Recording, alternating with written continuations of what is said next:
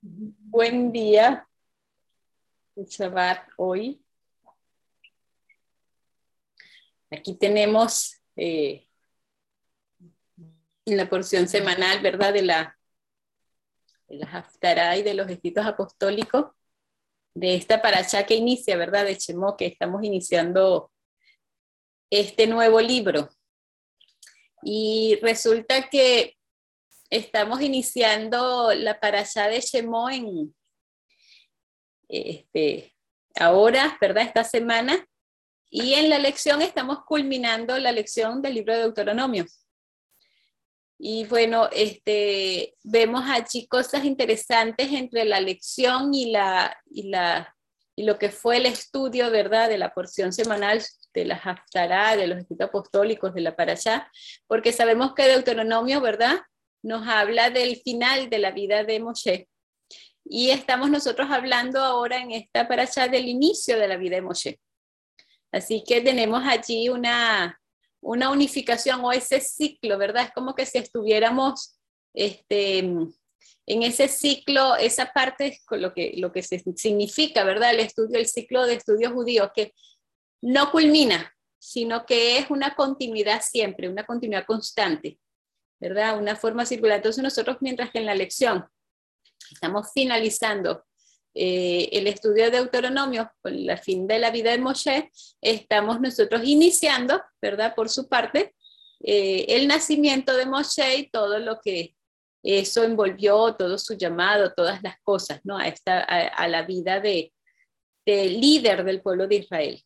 Entonces teníamos allí en la, en la lección de, de esta semana,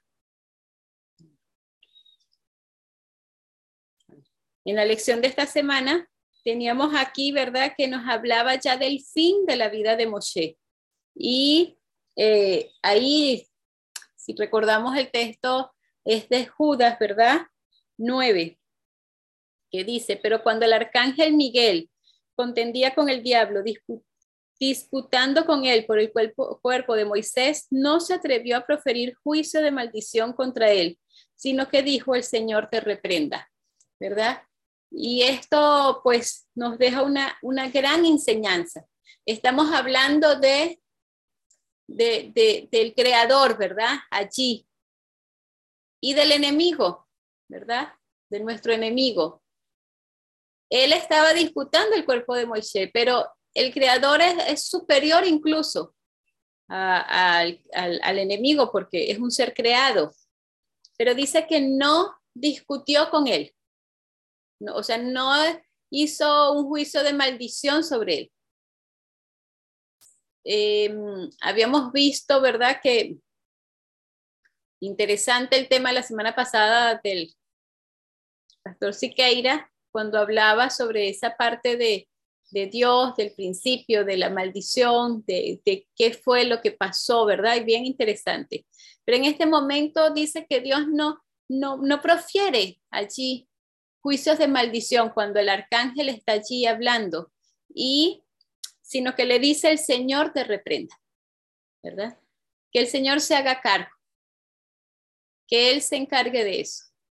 Y, es lo que nosotros, ¿verdad? Muchas veces nos encontramos en esta vida con personas que quieren eh, discutir, ¿verdad? Quieren eh, hacer daño, quieren estar allí, em, hacer algo que de repente va a quitar nuestra paz, nuestra tranquilidad. Y dice que nosotros, aun cuando estas personas estén haciendo algo, ¿verdad? Que va en contra de nuestras creencias, de nuestros principios, no deberíamos de comenzar a tener discusiones por allí o nada, sino dejar todo en las manos de Dios.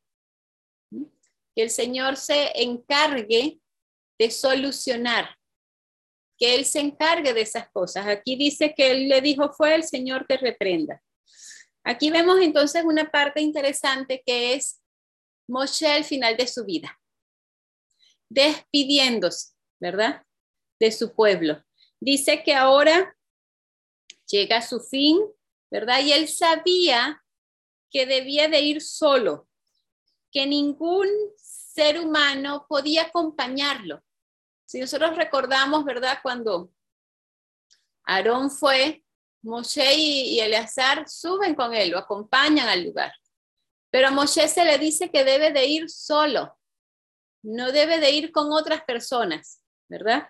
Así que dice que esa situación, ¿verdad? De, misterio y de, y de qué pasaría y aparte de toda la agonía que era cómo iba a ser la muerte, porque nadie, ninguno de nosotros, ¿verdad? Hemos experimentado eso porque no hemos muerto, si no, no estuviésemos aquí hablando. Así que Moshe tampoco sabía qué iba a ocurrir. Él había visto muchas personas morir, pero una cosa es ver a otro y otra cosa es vivirlo tú mismo. Así que dice que eso oprimía su corazón. Estaba allí angustiado. Aparte de eso, estaba el hecho que nosotros sabemos de despedirse del pueblo, de separarse de ese pueblo que tanto amaba. Así que vemos allí, ¿verdad? E, esa, esa parte interesante y que el Señor eh, le dice que, que tiene que ir, ¿verdad? No puede entrar. Y aquí hay una parte interesante de mm, que une con, los escritos apostólicos, porque los escritos apostólicos de esta semana nos hablan justo de em, lo que sería el Dios de los vivos, sino el Dios de los muertos, lo que habla sobre la resurrección, ¿no? Y aquí vemos que en la, en la lección de esta semana también está hablando, ¿verdad?, de la resurrección, de la promesa de la resurrección, porque está allí, Moshe muere, ¿verdad? Y resucita, dando eh, evidencia o, dando esperanza o certificando de que aunque nosotros muramos, ¿verdad? si morimos eh, en, el amor de Yeshua, en, la fe, podemos, ¿verdad?, resucitar al igual que lo hizo Moshe. Y en los escritos apostólicos está hablando allí o está relacionado con Mateo 22, ¿verdad? Y algunos de los líderes de su pueblo estaban hablando sobre lo que era la muerte y la resurrección. Y, y ahí entonces, en ese contexto, eh, Yeshua se, refiere a la palabra de Dios dada a Moshe, eh, ¿verdad? Que dice, yo soy el Dios de tu padre, Dios de Abraham, el Dios de Isaac, el Dios de Jacob. Y Moshe escondió su rostro porque tenía miedo de mirar a Dios. Éxodo 3:6. Aquí entonces dice que el Dios que se le presenta a Moshe allí cuando está hablando, le dice, yo soy el Dios de Abraham, de Isaac y de Jacob. Bien sabemos que en ese momento estas personas ya habían muerto, pero ¿cuál era la esperanza? De que Él era el creador, de que era el Dios de la resurrección, que había creado el mundo, que Él fue capaz de hacer todo, ¿verdad? y también era capaz de recrear el mundo mediante la resurrección de aquellos que descansan como polvo hasta la venida del Mashiach. Entonces, vemos allí esa parte interesante esta, esta, unión, ¿verdad?, de, de, lo que fue el estudio de la lección y el estudio de los escritos apostólicos. Los dos hablan de la resurrección. En la lección vemos que Moshe tiene que morir, pero al mismo momento que muere, resucita. Por eso debía de ir solo. Nadie tenía que estar allí, nadie, nadie ser, ¿cómo se llama?, testigo de todo lo que estaba ocurriendo. Aparte que el enemigo, vemos que estaba disputándose el cuerpo de Moshe. Pero Moshe sí había pecado, era pecador, se había arrepentido, había creído, ¿verdad? En, lo que era el plan de salvación, había, se había arrepentido de todo lo que había hecho y por lo tanto, él, ¿verdad? Tenía una oportunidad de vivir, así como nosotros hoy la tenemos. Si bien es cierto, somos pecadores, ¿verdad? Pero debemos de hacer teshuva y esa teshuva nos va a permitir nosotros entonces estar em, preparados, aunque vayamos al descanso, de al igual que Moshe, tener la esperanza de que vamos a resucitar. Y la otra parte interesante que hablaba aquí en los escritos apostólicos es que Dios se presenta como el Dios de unas personas que están muertas, que están descansando. Pero estas personas descansan en Él, tienen la oportunidad de la resurrección, porque fueron fieles a Él. Así que Dios está hablando de personas que aunque descansan en el polvo, pueden o van a vivir eternamente y su vida continúa. No está hablando aquí, ¿verdad? Como la parte de la cultura griega de, de, las almas o toda esta cantidad de cosas. Está hablando de la promesa de la resurrección, ¿verdad? Ahí eh, este texto de, de, Mateo 22, ¿verdad? Eh, es interesante porque los líderes siguen instando, siguen insistiendo qué es lo que pasa. Y entonces comienzan a darle allí una historia de que había un una, una mujer que había estado casada y como era la cultura, ¿verdad? Si el esposo moría y no tenía hijos, debía casarse con otro. Y así dice que se casó y, y, se casó con los siete hijos y ya no quedaban hijos, ¿no? Pero entonces le preguntan a Yeshua, ¿de quién será ella esposa? Porque todos la tenían. Entonces Yeshua les, les presenta, ¿verdad? Allí algo difícil a veces de comprender y muchos textos que tal vez hemos escuchado y que a muchos, ¿verdad? les ha preocupado tal vez, porque decía, ¿verdad? Porque en la resurrección, Mateo 22, 30, en la resurrección no se casarán ni se dan en matrimonio, sino que son como ángeles en el cielo, ¿verdad? Y allí está haciendo una referencia de que significa que nosotros no vamos a tener las mismas preocupaciones que tenemos aquí. Si recordamos lo que dijo, lo que habló el pastor, ¿verdad? Siqueira el sábado, una vez que ellos pecan, hay una serie de situaciones que ocurren para ellos. Primero estaba, ¿verdad? Este, debían de probar la tierra, pero eso iba a ser con dolor de parte. La tierra iba a, a dar espinos y cardos, ¿verdad? Lo cual iba a ser difícil encontrar la comida. Y hoy en día, nosotros no podemos dedicarnos solamente a las cosas espirituales, porque tenemos que también trabajar para comer, para vivir, para atender todas las necesidades, ¿verdad?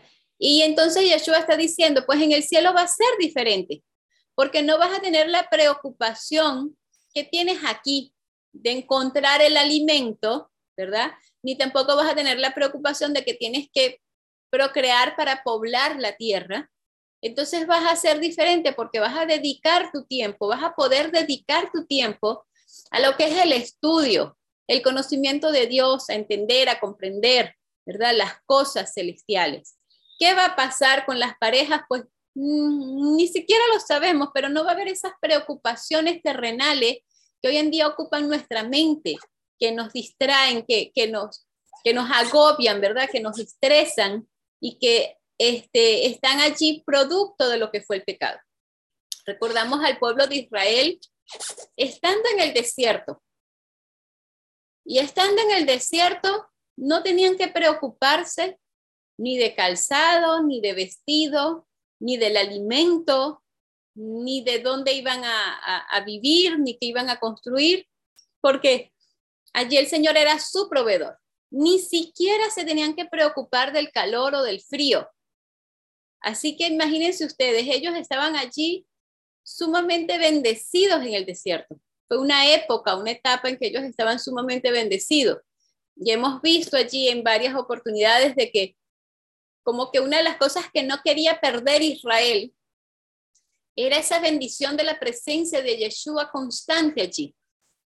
Y lo que ellos vivieron en el desierto es una parte, una semejanza de lo que nosotros vamos a vivir estando con Yeshua viviendo eternamente, ¿verdad?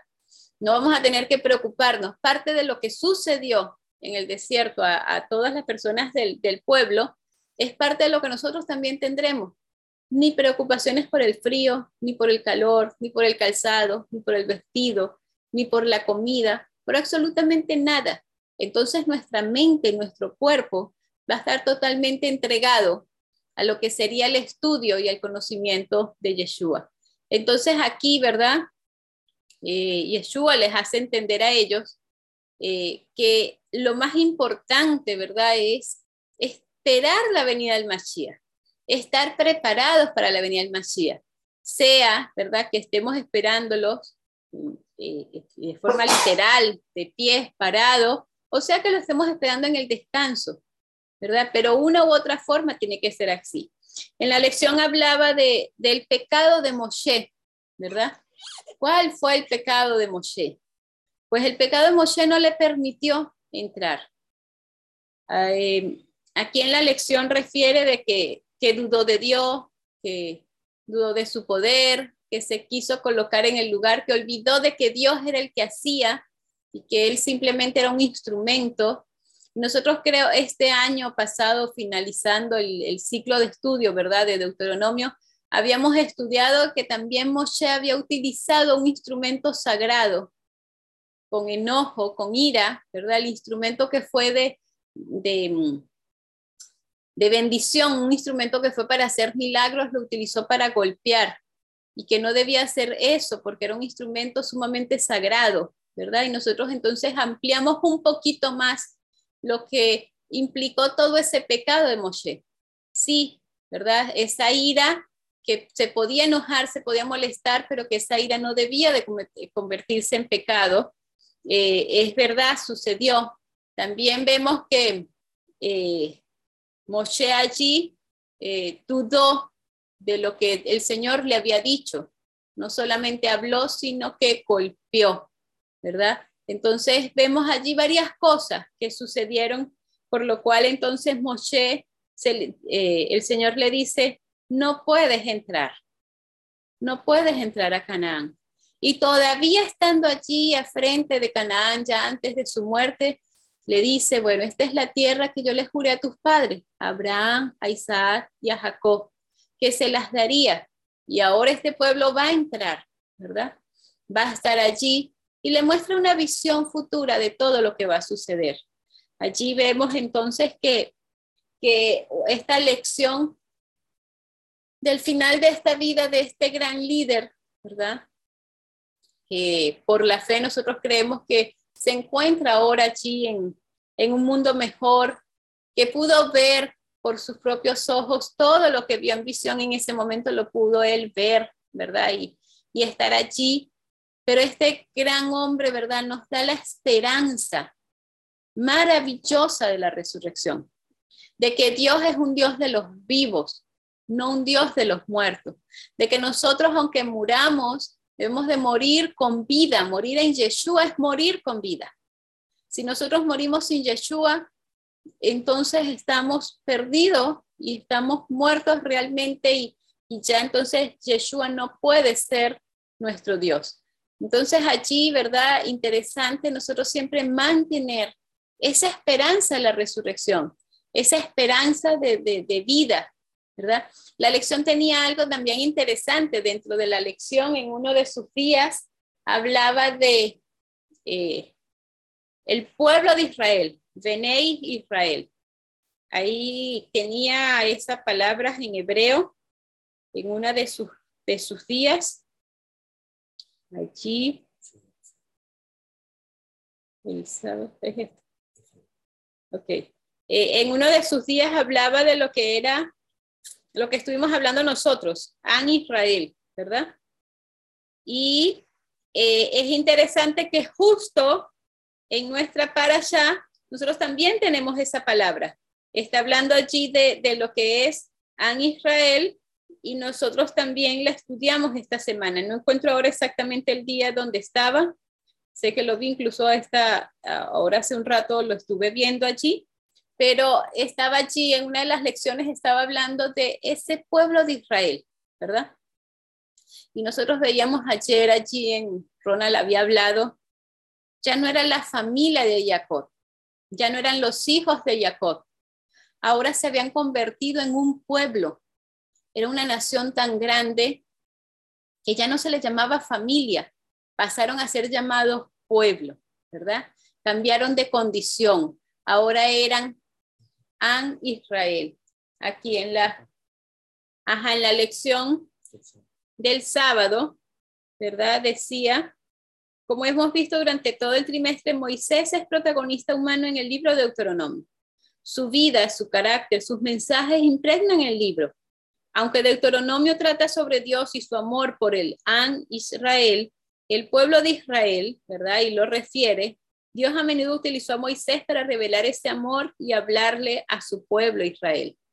Entonces vemos que qué interesante allí, ¿verdad?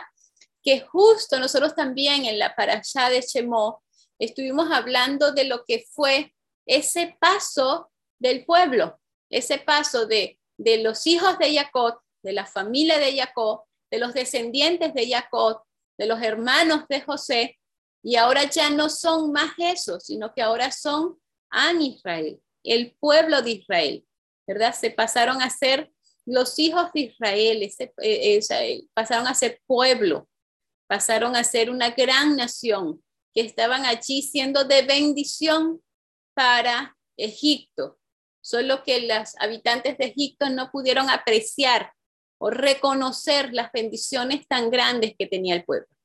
Y más adelante en, la, las para allá siguientes, vamos a ver que cuando el pueblo de Israel se va, ¿verdad? Eh, Faraón quería oprimirlos, quería eh, subyugarlos, quería doblegarlos, quería este, allí dominarlos, pero no quería dejarlos ir. Y es algo allí contradictorio, ¿verdad? Porque si tú no quieres a alguien en tu medio, qué mejor que digan, mira, me quiero ir, ¿verdad? Y bueno, adelante, qué maravilla. O sea, justo estaba esperando eso, no tuve que votarte, sino que tú mismo decidiste. Pero resulta que en este caso, Faraón y su gente saben realmente que el pueblo de Israel es una bendición para ellos. Incluso cuando se van, vemos allí a Faraón yéndolos a perseguir, a buscar nuevamente. No, no puede ser. ¿Qué hicimos? ¿Cómo dejamos que se fueran? Y cuando comenzaron a darse cuenta de todo lo que ahora iban a, faltarles, de todo lo que ahora no iban a, a ser bendecidos por la ida de ellos, entonces se arrepienten de ello y van corriendo para buscarlo, ¿verdad? Pero quieren traerlos también a la fuerza, quieren obligarlos a que regresen. Y allí entonces es el final de Faraón, de, su, de, ahí, de, de, los guardias de Faraón. Entonces vemos eh, interesante, ¿verdad? Que el pueblo de Israel, un pueblo, y era de bendición. Y la Haftará de esta semana habla de eso, habla de lo que era la bendición de este pueblo. Dice Jacob, ¿verdad? Está oprimido. Israel, el pueblo de Israel, se encuentra oprimido por una potencia extranjera. A pesar de que Israel ha sido una bendición para esa nación. Allí entonces buscamos en Génesis 48, 15 y 16, ¿verdad? Y esto nos viene a decir lo siguiente. Y bendijo a José y dijo, el Dios delante de quien caminaron mis antepasados, Abraham, Isaac el Dios que ha sido mi pastor toda mi vida hasta el día de hoy, el ángel que me ha redimido de todo mal, bendiga a los muchachos, y en ellos sea perpetuado mi nombre, y el nombre de mis antepasados Abraham y Isaac, y que crezcan en multitud sobre la tierra. Aquí vemos entonces que Israel, esta es la primera vez que ellos como pueblo son bendición. Si recordamos anteriormente, Abraham donde estuvo fue de bendición para otros, ¿verdad? Otros querían eh, estar allí, estar cerca, para también gozar o vivir de las mismas bendiciones que Abraham tenía. Isaac, donde estuvo, también fue de bendición. Incluso Abimelech en algún momento dice, mira, estás creciendo mucho, te estás haciendo fuerte, te estás enriqueciendo demasiado, mejor nos separamos, ¿verdad? Pero ahí vemos entonces que Isaac había crecido y era bendición, aunque Abimelech no quiere, ¿verdad?, estar allí. Pero recordamos a Jacob, estando donde Labán, Labán reconoció que la presencia de Jacob en ese lugar había sido de bendición para él y para su familia. ¿no? Ahí no, vemos que Labán no quería que se fuera Jacob. Al igual que el faraón no quería que se fuera el pueblo, Labán no quería que se fuera.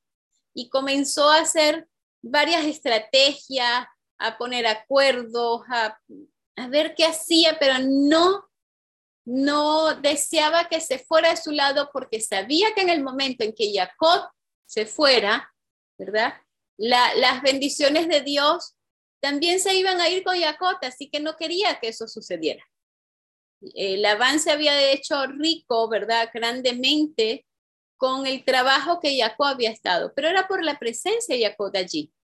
Ahora como pueblo, ¿verdad? Porque estamos hablando como personajes, como patriarcas, pero como pueblo, en Egipto es el primer lugar donde un pueblo recibe la bendición de tener en medio de ellos a los hijos de Israel, al pueblo de Israel.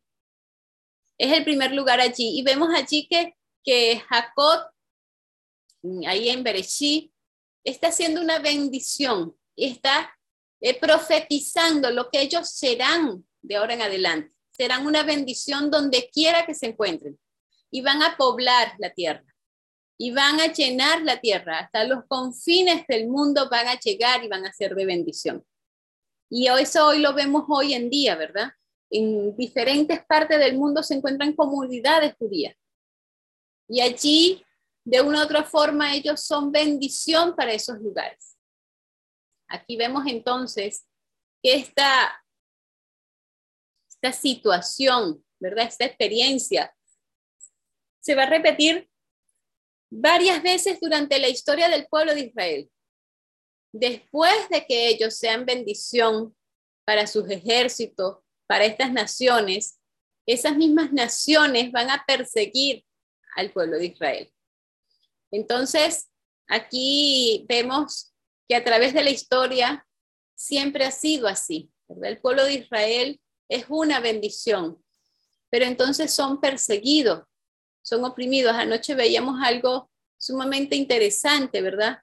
El pueblo no le encontraron eh, pecados con cuales acusarlos o parte de, de, moral o situaciones, lo cual entonces a nosotros nos habla de este pueblo, estos hijos de Jacob, esta, estas descendientes allí de Jacob, habían mantenido una separación y habían mantenido dentro de todo una cultura diferente, pero dentro de ese lugar que era tan pecador, ¿verdad? Y Egipto, no encontraron como quien dice de qué acusarlos. Y no encuentran de qué acusarlo, entonces necesitan controlar su natalidad o necesitan oprimirlos con impuestos más altos para que paguen, para ver si de alguna forma ellos logran ¿verdad? Controlar a este pueblo, que crece, crece, crece, se multiplica. Pero aquí estamos viendo que en Bereshit, ¿verdad? Eh, la bendición que está haciéndole Jacob la misma bendición que el Señor le dio a Abraham, ¿verdad? Que le está diciendo que van a ser tantos como la arena del mar o como las estrellas del cielo. Y ahí le está diciendo Jacob que crezcan en multitud sobre la tierra.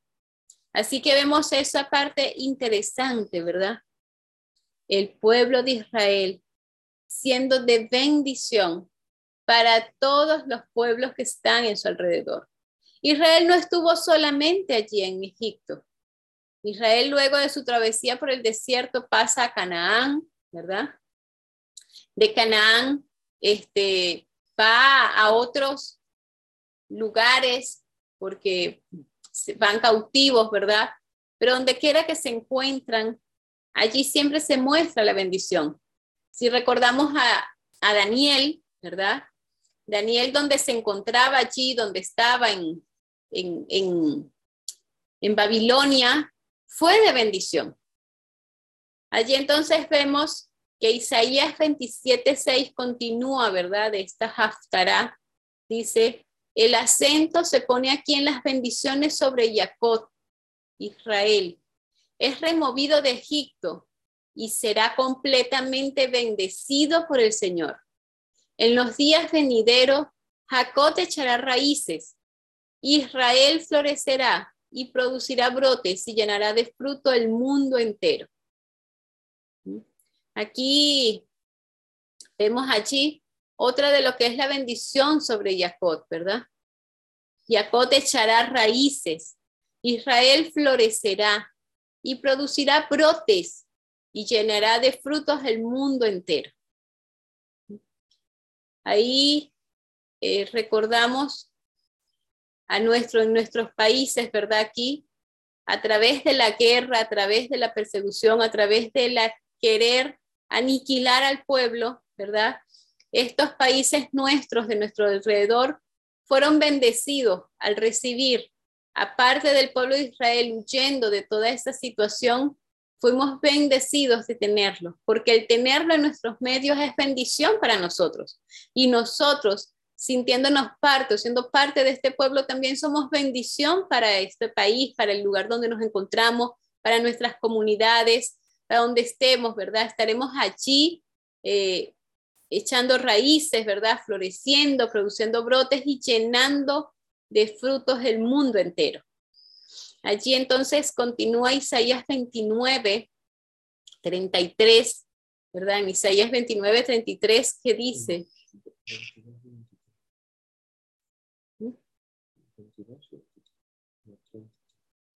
29, 23.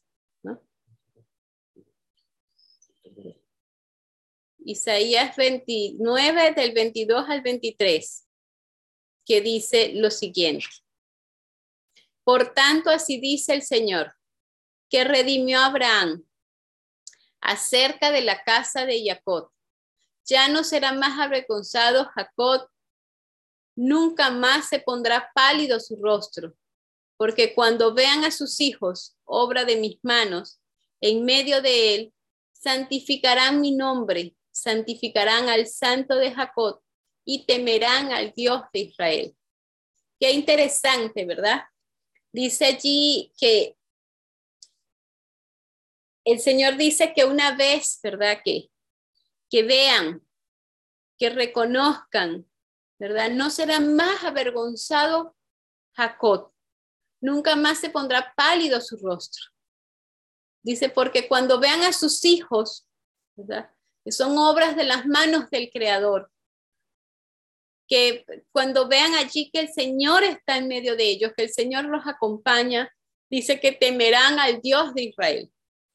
Entonces, la existencia del pueblo de Israel, la, la llegada allí del pueblo de Israel a todos los lugares, tiene siempre esa finalidad de mostrar a Dios y de llevar a las personas a que crean en Él, a que lo acepten, a que le teman, a que lo honren, ¿verdad? Aquí vemos algo luego que pasa en la de dos personajes interesantes. Uno es Moshe y el otro es Jeremías, ¿verdad? Allí vemos que cuando Moshe es llamado, ahí vemos en Éxodo 4:10, ¿verdad? Que cuando el Señor le dice a Moshe que vaya a mostrarles al pueblo de Israel que Él es, ¿verdad? El Dios de Abraham, el Dios de Isaac, el Dios de Jacob. Él le dice que, que no puede hacer eso, que no le van a creer, ¿verdad? Que no es posible, que, que el pueblo no va a creer que Él los mandó. Entonces Él le dice, bueno, tú te vas a presentar allí y vas a hacer estos tres milagros, ¿verdad? Y allí nos recordamos de la vara que se convierte en serpiente, del agua que se convierte en sangre, y también nos recordamos de su mano que se convierte en leprosa, ¿verdad? Y él le dice, bueno, si no creen, tú, les vas tú te vas a presentar ante ellos que yo soy el Dios de Abraham, el Dios de Isaac y el Dios de Jacob. El Dios, ¿verdad?, que cumple sus promesas. El Dios que ellos decían, bueno, el Señor va a hacer esto, pero ahora yo voy a hacerlo realmente en ellos. Tú, te vas a tú me vas a presentar ante ellos así, de esta forma. Pero ¿qué le dice eh, ahí en Éxodo 4.10? ¿Verdad? Más adelante, porque entonces le dice, bueno, ahora vas a hablar con el faraón y le vas a pedir que deje ir a mi pueblo, que le permita a mi pueblo irse para adorar para la tierra que yo le he prometido. Y que, dice, pero Moshe le dijo, ¿verdad? En Éxodo 4.10, oh mi Señor, nunca he sido elocuente. Ahí tenemos entonces a Moshe eh, que está allí frente a Dios. Dice que escondió su rostro, que se postró, ¿verdad?, en adoración, que reconoció, ¿verdad?, que era Dios soberano, que Dios se le presenta como el Dios de Abraham, de Isaac, de Jacob, pero este Moshe en ese momento duda de el poder que tiene el Señor, ¿verdad? ¿Y qué hace Moshe? Se niega. Primero le dice, no, mira, no me van a creer. Tengo 40 años fuera de allí, ya ni siquiera mis hermanos, nada, no, no, no me conocen, no saben. ¿Cómo van a saber que de verdad tú me estás enviando? Y el Señor le dice, bueno, está bien, yo te voy a dar algunas cosas que tú vas a utilizar para que crean que yo te estoy enviando. Pero quiero que tú te presentes, me presentes a mí como el Dios de Abraham, de Isaac y de Jacob. El Dios de que todas las promesas que yo han escuchado ahora las va a cumplir. Entonces viene ahora, le dice, bueno, y vas a ir con el faraón y le vas a pedir que deje de ir a mi pueblo. Y Moisés, a pesar de que tiene las pruebas allí en su mano para presentar y que vivió esa experiencia, esos milagros allí, todavía le dice, ay Señor, es que yo no soy elocuente. Y el Señor todavía con tierno amor le dice, Moshe, no te preocupes, allá vas a encontrarte a Aarón, tu hermano, que él va a ayudarte y va a acompañarte para ir a hablar ante el faraón. Él es el que va a decir las palabras Así que tú sigue adelante. Y vemos allí entonces que Moshe así inicia, ¿verdad? Su ministerio, con temor, eh, con negativa, con desconocimiento de Dios. Pero al final de sus días, cuando tiene que ir a la muerte, ¿verdad? Era un Moshe distinto, porque este Moshe no importaba el dolor que premia su corazón, no importaba el sufrimiento, el miedo, el temor que sentía. Este Moshe, la fe que tenía, el conocimiento que tenía, todas las experiencias de vida, desde ese primer encuentro, ¿verdad? Que tuvo allí este, con Dios, allí en la, la zarza ardiente, hasta el momento de su muerte, le había permitido tener una fe inquebrantable. Y aunque lo que iba a suceder era desconocido para él, y oprimía su corazón de angustia y de dolor, él avanzó por fe. Él con fe fue porque él que estaba seguro de que el Señor sabía que era lo mejor y que el Señor tenía el control de todas las cosas. Vemos entonces allí, eh, interesante, ¿verdad? Que este Moshe que inicia es muy distinto al Moshe que culmina. Pero cuando Dios llama a Moshe es porque sabía que él podía lo conocía, eh, había estado allí desde su creación, desde su formación. Y lo vemos entonces ahora más claramente cuando vemos aquí el llamamiento de Jeremías, que está unida en nuestra haftará, ¿verdad? Estamos el, el, llamamiento de Moshe y el llamamiento de Jeremías. Y allá en Jeremías 1, del 4 al 6, ¿verdad? dice, vamos a, ver, ¿verdad? Eh, Jeremías, capítulo 1, versos 4 y 6, ¿verdad? Ese llamamiento que el Señor le hace a Jeremías, igual que le hizo a Moshe, ¿verdad? Y, cómo Moshe, tanto como Jeremías, trataron de negarse a ese llamado. Allí, esperar que Ronald encuentre y lea allí Jeremías 1 del 4 al 6.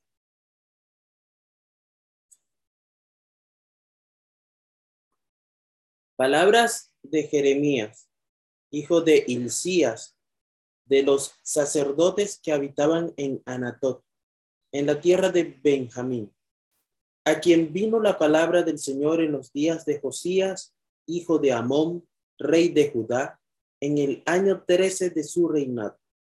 También vino a él la palabra en los días de Joacín, hijo de Josías, rey de Judá, hasta el fin del año 11 de Sedequías, hijo de Josías, rey de Judá, hasta el destierro de Jerusalén en el mes quinto. Y vino a mí la palabra del Señor diciendo, antes que yo te formara en el seno materno, te conocí, y antes que nacieras, te consagré. Te puse por profeta a las naciones. Entonces dije, ah, Señor Dios, he aquí no sé hablar, porque soy joven. Muy bien. Entonces vemos aquí a, Jeremías en similitud como Moshe, ¿verdad? Dios los está llamando y cuando él se niega, ¿verdad? Le dice que no puede, que no sabe, que no está preparado, que, que no puede hacer lo que le está pidiendo. El Señor le dice, mira, antes de que te formara en el vientre te conocí y antes que naciera te escogí y te nombré por profeta de las naciones. Allí era como que suficiente, ¿verdad? Para que ya Jeremías decidiera ir. A Moshe se le había dado también algunas pruebas, algunos allí eh, opciones que utilizara, ¿verdad? Y Dios le está diciendo, o sea, yo te estoy llamando, yo soy el Dios de Abraham, de Isaac y de Jacob, yo soy el Dios creador, el Dios poderoso, o sea, yo soy el que te estoy pidiendo que lo hagas, yo soy el que te estoy llamando, ¿verdad? Y todavía Moshe le dice, ay Señor, yo no soy elocuente. Y aquí cuando el Señor a Jeremías le, eh, le dice, ¿verdad? Te conozco. Antes siquiera que existieras, ya yo te había conocido. Te formé en el vientre de tu madre. Y allí te nombré por profeta de las naciones. Te consagré para mí. ¿Y cuál es la respuesta de Jeremías? Le dice al Señor Dios. Verdaderamente no sé hablar porque solo soy un niño, ¿verdad? Son las casi que las mismas respuestas eh, en diferentes posiciones de lo que da Moshe y lo que da Jeremías. Lo interesante de todo esto es que estas dos personas, ¿verdad? Al estar allí, debían de haber reconocido que si Dios los estaba llamando, es porque Él sabía que podían hacer. Pero así somos nosotros los seres humanos, ¿verdad? Incluso dudamos de las cosas que podemos hacer. Lo que pasa es que nada de eso que vamos a hacer es por nuestras propias fuerzas, ni por nuestra propia elocuencia, ni pensamientos, ni conocimientos.